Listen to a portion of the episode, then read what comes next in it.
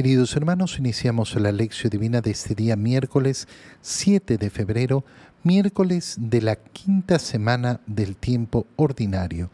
Por la señal de la Santa Cruz de nuestros enemigos, líbranos Señor Dios nuestro, en el nombre del Padre y del Hijo y del Espíritu Santo. Amén.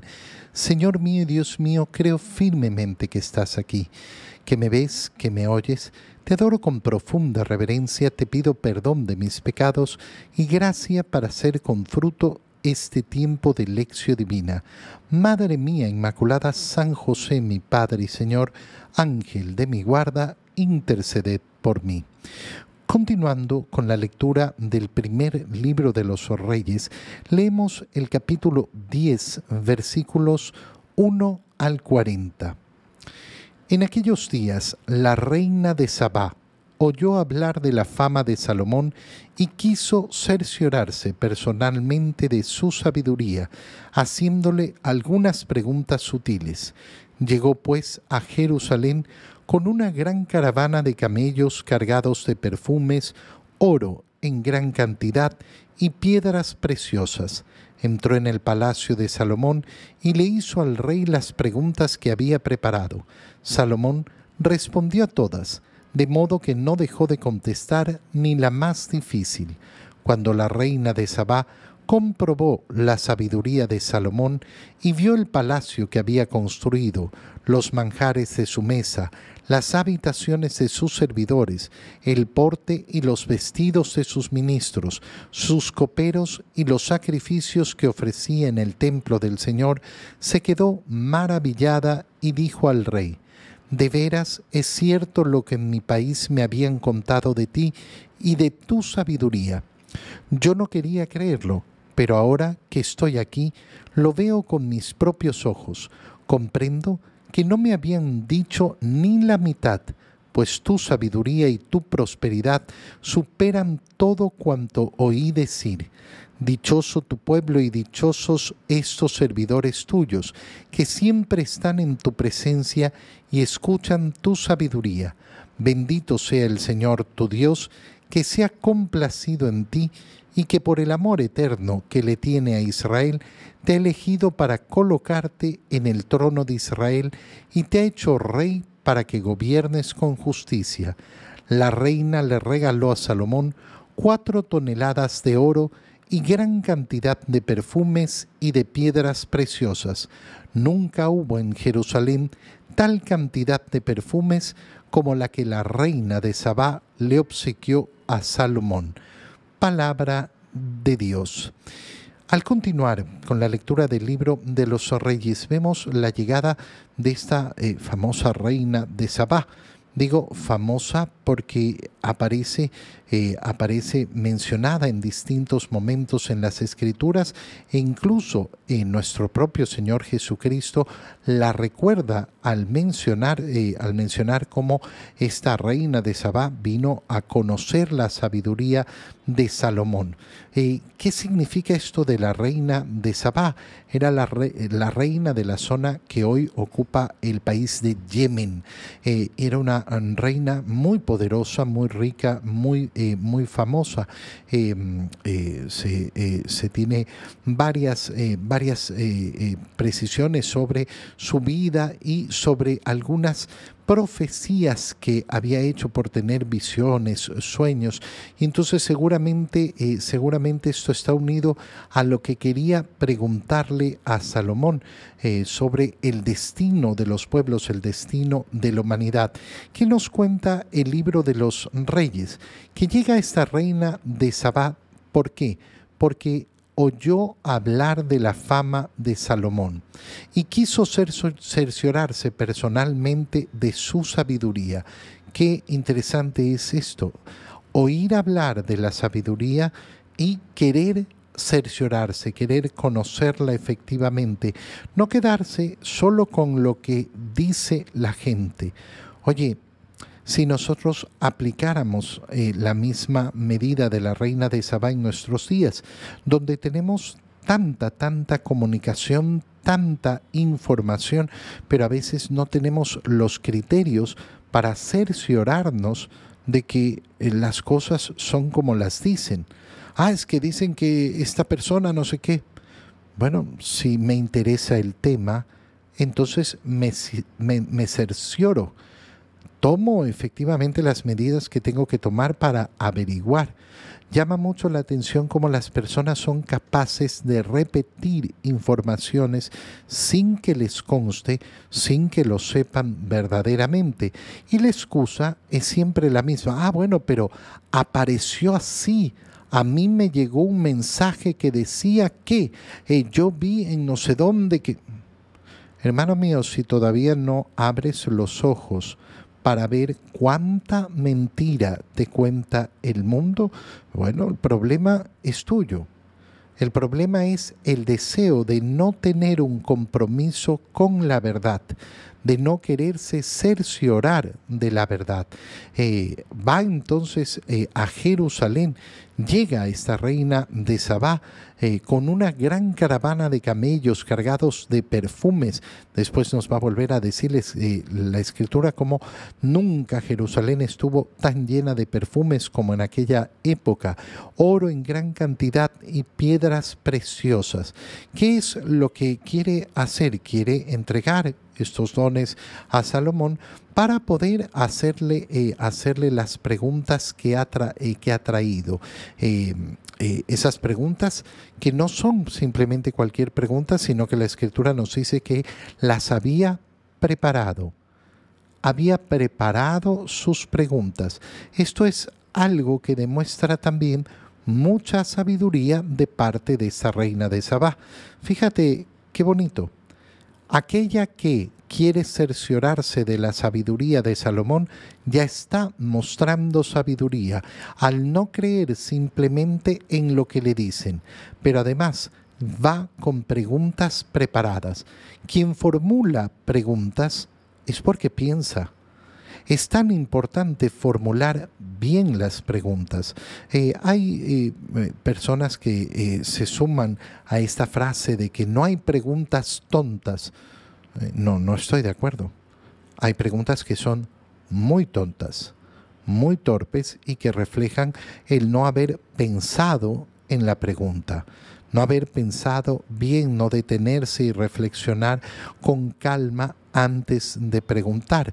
Eh, no, pero eh, qué bueno que se pregunte porque cualquier ignorancia es mejor salir de ella. Sí, claro, por supuesto, si es una eh, ignorancia de la cual se quiere salir, pero resulta que a veces te topas con preguntas que no tienen nada que ver con ese deseo de sabiduría que no tienen nada que ver con ese deseo de salir de la ignorancia, sino que simplemente eh, se pregunta por preguntar, a veces eh, y muchas veces con mala intención también. Eh, con lo cual se demuestra no solo, no solo torpeza en algunas preguntas, sino que muchas preguntas son formuladas con maldad. Por tanto, no, no toda pregunta es buena. Que el hecho de que la reina haya preparado sus preguntas demuestra efectivamente su sabiduría. Salomón contesta a todas las preguntas que le hizo la reina. Eh, y entonces ella, nos dice el libro de los reyes, comprobó la sabiduría de Salomón. Pero comprueba la sabiduría de Salomón no solo por eh, las preguntas que ha traído y que le contesta Salomón, sino porque vio el palacio que había construido, los manjares de su mesa, las habitaciones de sus servidores, el porte y los vestidos de sus ministros, sus coperos y los sacrificios que ofrecía en el templo del Señor. Esto es lo que la maravilla. ¿Por qué? Porque esa sabiduría se refleja en una serie de acciones que dan bienestar a todos los que están alrededor.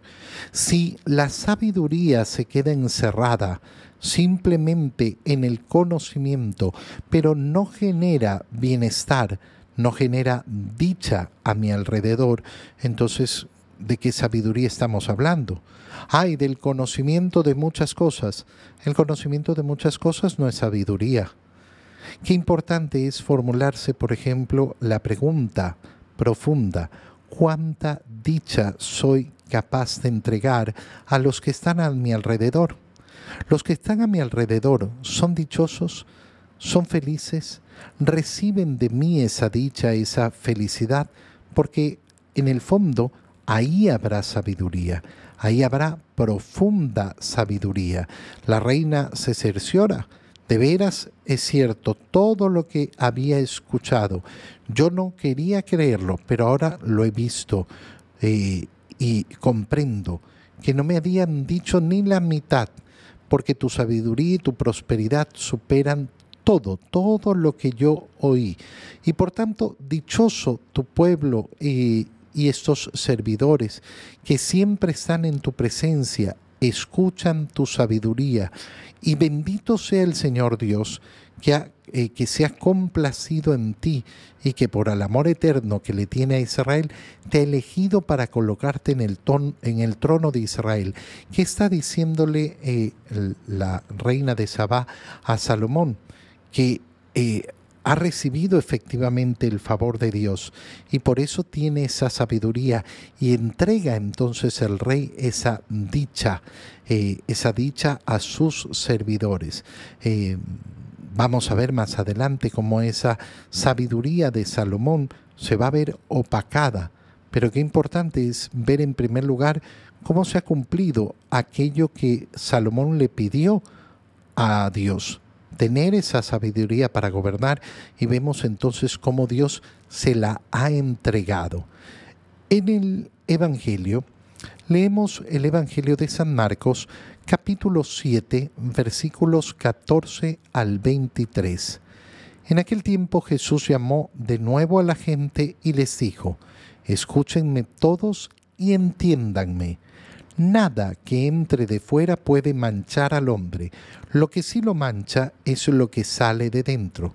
Cuando entró en una casa para alejarse de la muchedumbre, los discípulos le preguntaron qué quería decir aquella parábola. Él les dijo, ¿ustedes también son incapaces de comprender? ¿No entienden que nada de lo que entra en el hombre desde fuera puede contaminarlo porque no entra en su corazón, sino en el vientre y después sale del cuerpo?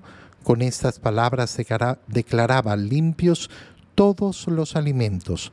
Luego agregó, lo que sí mancha al hombre es lo que sale de dentro, porque del corazón del hombre salen las intenciones malas, las fornicaciones, los robos, los homicidios, los adulterios, las codicias, las injusticias, los fraudes, el desenfreno, las envidias, la difamación, el orgullo y la frivolidad. Todas estas maldades salen de dentro y manchan al hombre. Palabra del Señor. ¿De dónde surgen estas palabras del Señor? Recordemos que ayer hemos leído cómo los fariseos y escribas le reclamaban porque sus discípulos no hacían la purificación de las manos antes de comer comían con manos impuras. No estamos hablando de comían con manos sucias, no, no, no estamos hablando de higiene, estamos hablando de un acto de purificación, es decir, de creer que eh, este acto de purificación externo, lavarme las manos, purifica mi corazón. el Señor les ha llamado hipócritas. ¿Por qué? Porque no tienen en sintonía ese acto externo con eh, el corazón con un corazón recto que busca cumplir los mandatos del Señor. Y entonces se preocupan de cumplir esos actos externos, pero no de vivir la autenticidad en el corazón. Por eso Jesús reúne a la gente y que les dice, escúchenme todos y entiéndanme porque lo que va a decir lo va a decir con mucha claridad y con mucha firmeza. Nada que entre de fuera puede manchar al hombre. Lo que mancha al hombre sale de dentro. Con esto, eh, lo que hace el Señor, nos lo dice el Evangelio, fue eh, declarar puros todos los alimentos. Declarar puros todos los alimentos. Tal vez eh, a nosotros nos puede resultar extraño. ¿Por qué? Porque eh, no tenemos alimentos impuros. Pero el pueblo judío tenía decretado alimentos impuros, alimentos que no podía y no debía comer, porque causaban impureza por incumplir el mandato del Señor. Pero resulta que ese acto externo, que tiene que estar sintonizado con el deseo de vivir la pureza y de abstenerse de aquello que es verdaderamente grave, es decir, ese acto de sacrificio externo que tiene que propiciar entonces mi deseo de alejarme de los pecados, de sacrificarme y no buscar los gustos en todo, eh, eh, no se cumplía no se cumplía y entonces se vuelve un acto de hipocresía. Los discípulos están tan acostumbrados a esto que tampoco logran entender sus palabras y por eso le vuelven a preguntar y el Señor les responde, ustedes también son incapaces de comprender nada de lo que entra en el hombre desde fuera puede contaminarlo, porque no entra en su corazón, sino en el vientre y después sale. Estas palabras clarísimas. Con estas palabras declaraba limpios todos los alimentos. Llama la atención ver hoy en día a muchas personas que siguen ciertas corrientes alimenticias y quieren convertir en pecado la forma de alimentarse de los demás. Esto es un nuevo fariseísmo. Es un nuevo fariseísmo.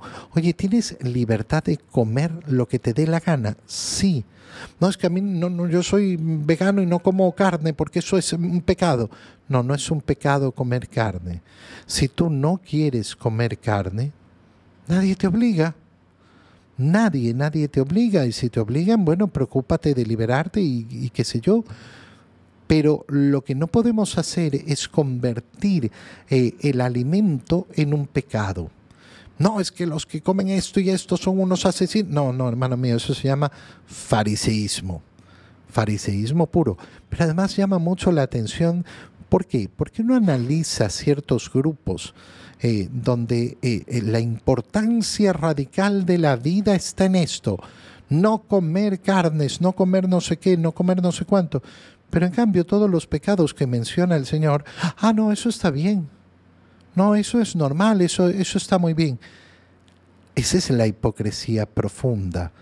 O sea, yo quiero convertir en pecado lo que no es pecado.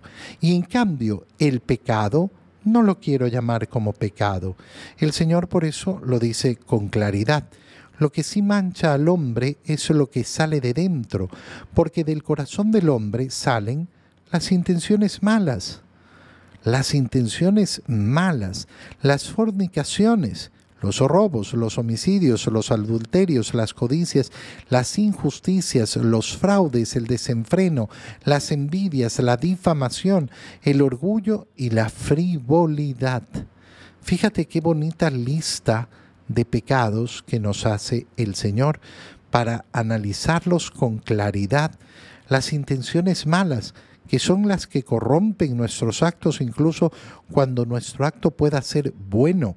Si es un acto de mala intención, si yo lo estoy haciendo con una mala intención, entonces no sirve, no sirve de nada.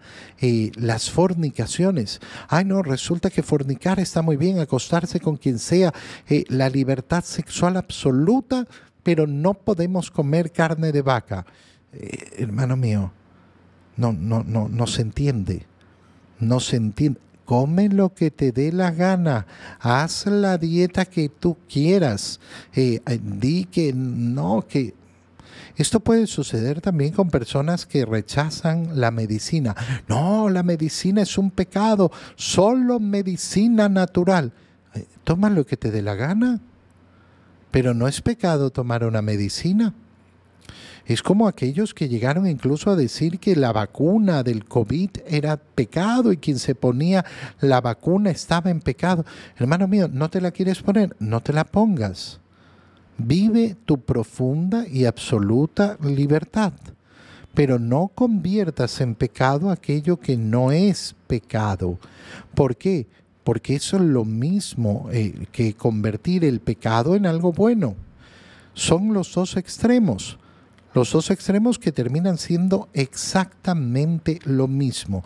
Y por querer ser eh, extremista en que eh, no, esto, esto, esto que no es pecado es pecado, bueno, estarás aceptando el otro extremo. El otro extremo que es llamar eh, llamar como no pecado aquello que es verdaderamente malo. Te doy gracias, Dios mío, por los buenos propósitos, afectos e inspiraciones que me has comunicado en este tiempo de lección divina. Te pido ayuda para ponerlos por obra. Madre mía Inmaculada, San José, mi Padre y Señor, Ángel de mi guarda, interceded por mí. María, Madre de la Iglesia, ruega por nosotros. Queridos hermanos, reciban mi bendición en este día en el nombre del Padre y del Hijo y del Espíritu Santo. Amén. Un muy feliz día para todos.